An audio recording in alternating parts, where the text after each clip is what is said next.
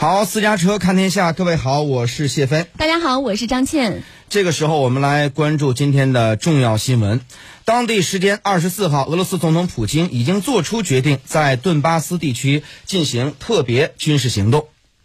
根据美国 NBC 新闻报道，美国国务卿布林肯认为，俄罗斯呢将会在今天攻击乌克兰。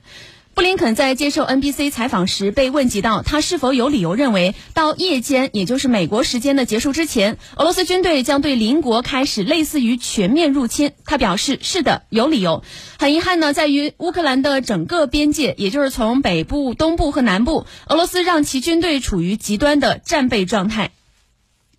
二十三号，英国外长特拉斯也指出，俄罗斯极可能全面入侵乌克兰和进攻基辅。特拉斯在接受天空新闻采访时说：“我们认为普京极有可能落实全面入侵乌克兰的计划。”他表示，进攻基辅很可能也在普京的计划当中。不过呢，他表示未能确定俄俄军已经开始开入这个顿涅茨克和卢甘斯克。那么，根据俄罗斯卫星通讯社的消息，乌克兰总统泽连斯基深夜表示，愿意与俄罗斯以各种形式在任何平台展开对话。泽连斯基表示，他已经提出与普京会谈，但尚未得到回应。卫星图像显示，俄军在西部地区进行了新的人员和军备的部署，并在白俄罗斯南部一个小型机场部署了一百多辆军车。与此同时呢，美国也宣布把部分驻欧洲美军转移到爱沙尼亚、拉脱维亚和立陶宛，以加强北约的东北侧翼。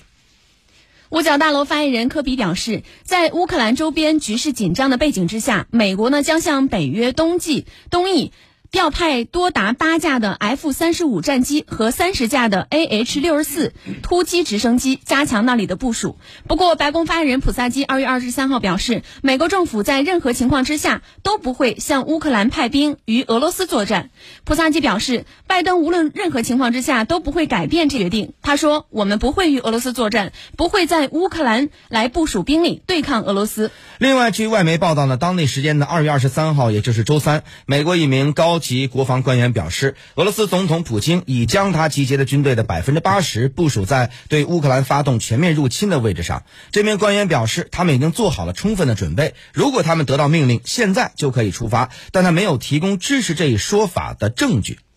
而且看到，呃，昨天的最新消息，乌克兰呢，全国已经进入到一个紧急状态。乌东的民间武装领导人请求俄罗斯军援，在俄罗斯力挺顿涅茨克和卢甘斯克脱离乌克兰之后呢，乌克兰开始征召预备役的军人，准备呢全国进入紧急状态。乌克兰总统泽连斯基。周三的时候，也就是二月二十三号签署命令，征召十八岁到六十岁的预备役的人员入伍，但是表明呢还没有进行总动员的一个必要。乌克兰有超过二十万名的预备役的人员。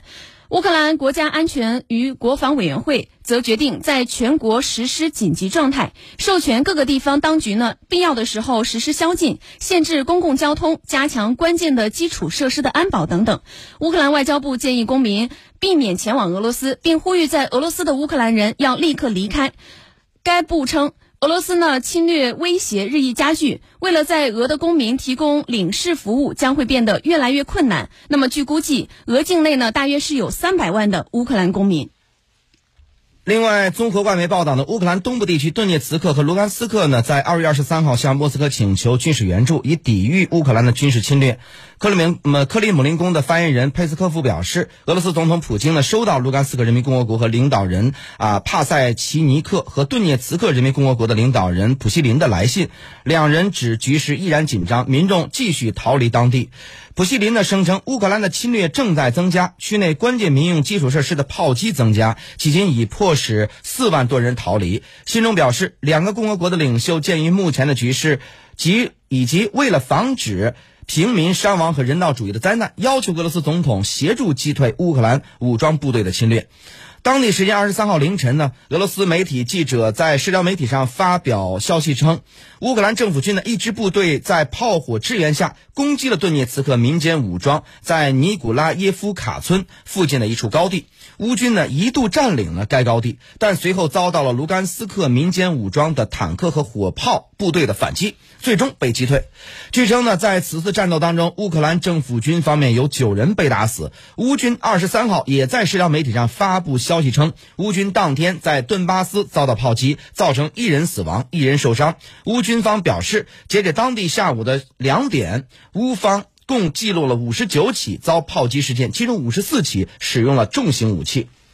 美国总统拜登周三，也就是二月三二十三号的时候，也宣布要扩大对俄罗斯的制裁。新的惩罚措施将会影响到北溪二号项目的建筑商及其管理层。不过，白宫表示，这项制裁不会影响自二零零五年以来一直担任北溪股东委员会主任的德国前总理施罗德。俄罗斯外交部二十三号发表声明说，针对美国实施的制裁，俄方将作出强烈回应。俄方反制措施不一定对等，但是对于美方来说，将会是精准而且是感受得到的回应。同时呢，俄方对在相互尊重、平等和考虑彼此利益的基础之上开展外交保持开放态度。